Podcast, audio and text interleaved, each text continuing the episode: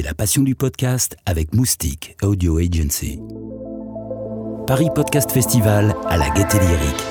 Bonjour et bienvenue dans les coulisses du Paris Podcast Festival. Pour se faire entendre, un podcast a besoin de sa plateforme de diffusion.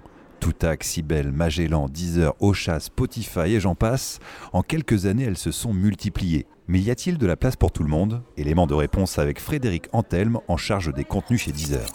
Bah, il y en a de plus en plus. Après, il y a les plus grosses qui émergent. Euh, je crois qu'aujourd'hui, Deezer, euh, euh, Spotify et Apple, c'est les trois plus grosses plateformes d'écoute de podcast.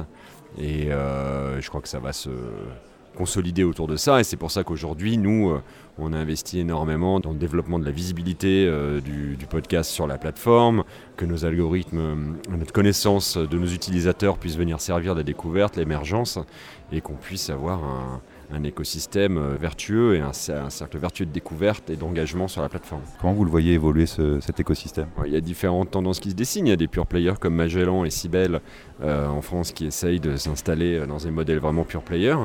Moi, je suis plutôt convaincu que c'est quelque chose d'assez complémentaire entre la musique et le podcast, et d'avoir une appli où on retrouve le meilleur de l'audio finalement, de divertissement audio, de la culture, est une proposition euh, éditoriale et pour, des utilisateurs qui la, qui est la plus performante.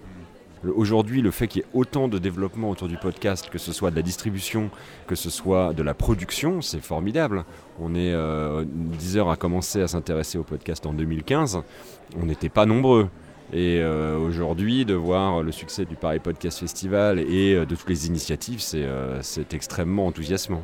Comment vous voyez l'avenir Vous pensez qu'il y a un organisme qui va devoir réguler un petit peu tout ça, que vous allez vous entendre entre vous, vous allez parler avec euh, d'autres partenaires, avec, euh, avec des concurrents comment, comment ça va se, passer, vous pensez?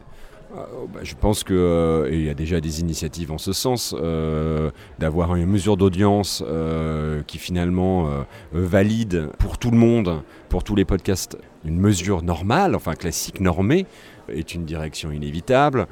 d'avoir des groupes de travail, il y en a déjà, pour défendre les intérêts des, créateurs, des diffuseurs, un petit peu finalement comme une structure média classique, euh, c'est inévitable. Donc et ces initiatives sont déjà en chantier.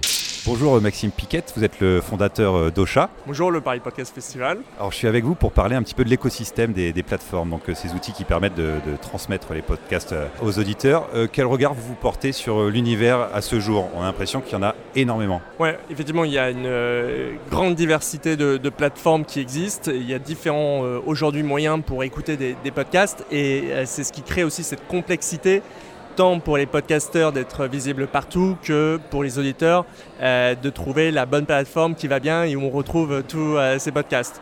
Je pense très clairement qu'il y a beaucoup d'acteurs notamment qui se sont mis récemment au podcast comme les plateformes de streaming ou Google aussi qui s'est mis sur, sur le podcast je pense qu'il y aura forcément à un moment donné un écrémage. Pour l'instant, ce qui manque, et si on discute directement avec les auditeurs, et c'est ça qui est important, ce qui manque très clairement, c'est d'avoir des outils de recommandation de podcasts. Et c'est ça qui manque aujourd'hui. Et donc finalement, je dirais que la première plateforme qui arrivera de façon intelligente, efficace, bien fait, le fait de euh, proposer de la recommandation aux auditeurs pour écouter du podcast, eh bien très certainement, elle aura un boulevard devant elle. Paris Podcast Festival, écoutez, vous verrez mieux.